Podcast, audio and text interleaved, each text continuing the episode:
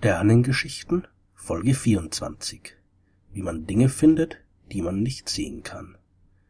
In der letzten Folge der Sternengeschichten habe ich über Astrologie gesprochen und darüber, warum sie nicht funktionieren kann.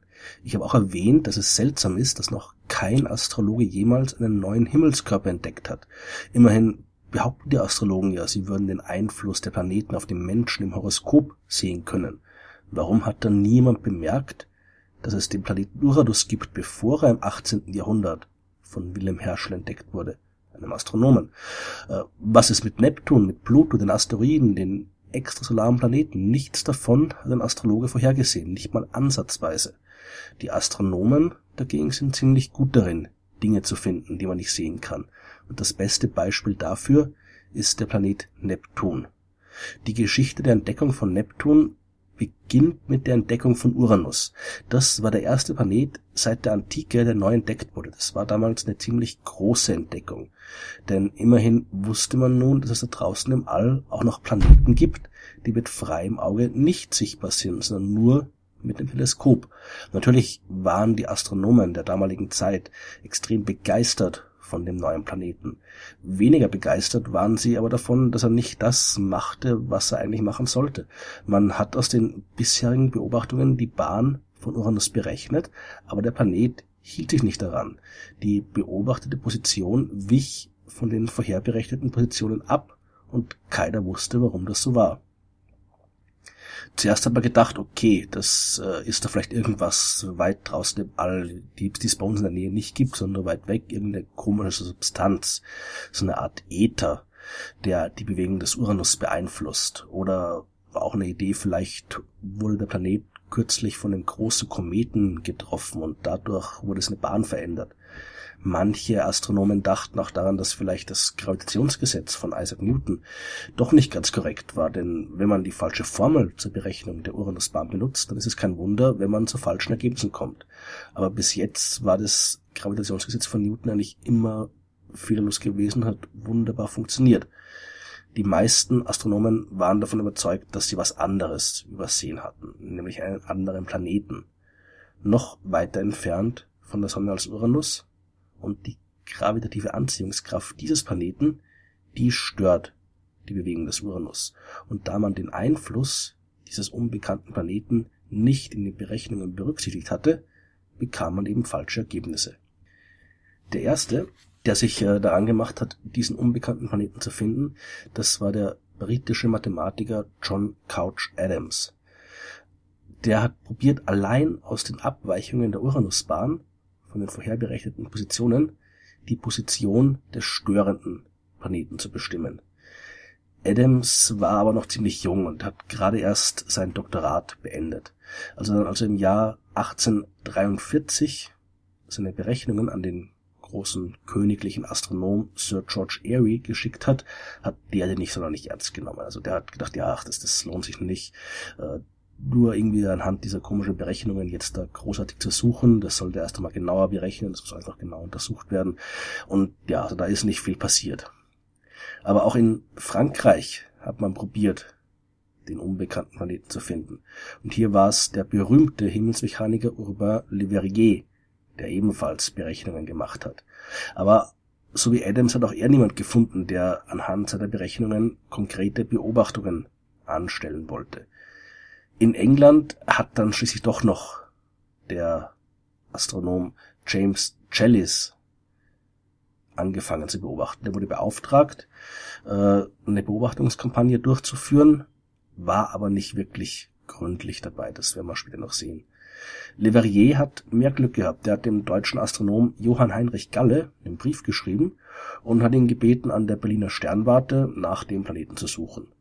Und Galle war erfolgreich. Hat nur ein paar Stunden gedauert und dann war er der erste Mensch, der den bisher unbekannten Planeten im Teleskop sehen konnte. Der war haargenau dort, wo Le Verrier es vorhergesagt hatte. Und auch Challis in England hätte den Planeten finden können. Und seine Aufzeichnungen zeigen, dass er den Planeten sogar ein paar Mal direkt im Blickfeld des Teleskops gehabt haben musste. Aber James Challis war eben nicht gründlich genug und hat übersehen, dass er da einen unbekannten Himmelskörper direkt vor der Nase hat. Und so war es jetzt eben ein deutscher Astronom, der mit den Berechnungen von dem französischen Mathematiker den neuen Planeten entdeckt hat. Und das war eine Tatsache, die in England extrem viel Ärger verursacht hat, weil die beiden Erzfeinde Frankreich und Deutschland den Planeten gefunden haben und nicht England und die englischen Astronomen selbst, obwohl sie es eigentlich tun hätte können. Also der James Jellis war da eine ziemlich arme Sau zu der Zeit, weil er diesen Planeten übersehen hatte.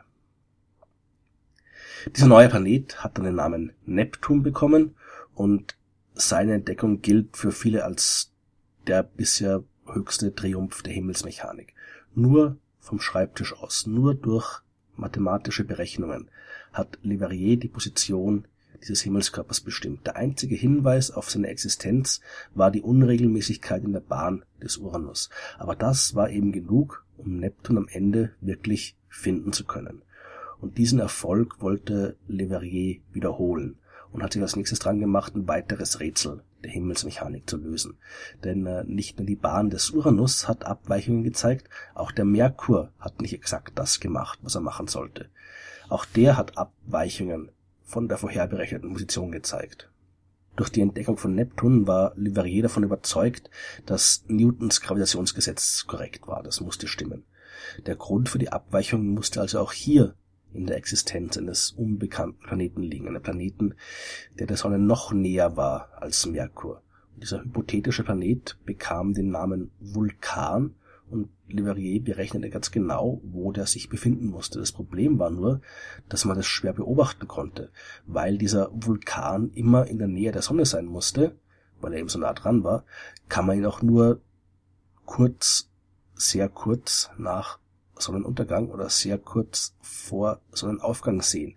Da ist aber der Himmel noch zu hell, um vernünftig beobachten zu können. Besser ist es, man wartet auf eine totale Sonnenfinsternis. Da ist die Sonne verdunkelt und man kann die Umgebung der Sonne richtig gut sehen. Leider gibt's Sonnenfinsternis nicht so oft und bei den wenigen, die Ende des 19. Jahrhunderts stattfanden, hat man nichts gefunden. Andere Astronomen haben probiert, die Sonne direkt zu beobachten und vielleicht einen Blick auf Vulkan zu kriegen, während der gerade vor der Sonnenscheibe vorüberzieht da muss man wieder aufpassen, dass man den Planeten, wenn er denn da ist, nicht mit Sonnenflecken verwechselt oder mit sonstigen Fehlern. Und es gab immer wieder Leute, die meinten, sie hätten tatsächlich diesen Planeten gefunden, aber jedes Mal hat sich die Beobachtung als fehlerhaft herausgestellt. Der Vulkan blieb unentdeckt bis heute, denn heute wissen wir, er nie existiert hat. In dem Fall war es nicht der Einfluss eines unbekannten Planeten, der zu den Abweichungen der Merkurbahn geführt hat. Diesmal war es tatsächlich die andere Möglichkeit, die Leverrier nicht in Betracht ziehen wollte. Newtons Gravitationsgesetz war nicht komplett exakt. Es beschrieb die Realität nur annähernd genau. Im Jahr 1915 veröffentlichte Albert Einstein seine allgemeine Relativitätstheorie und die beschrieb die gravitative Wechselwirkung zwischen den Himmelskörpern viel genauer, als es Newtons Formel konnte und mit dieser neuen Formel von Einstein verschwand auch die Abweichung zwischen Beobachtung und Berechnung. Der Vulkan existiert also nicht. Die Astronomen haben im Laufe der Zeit aber noch jede Menge andere Himmelskörper entdeckt. Und darüber erzähle ich vielleicht in einer anderen Sternengeschichte.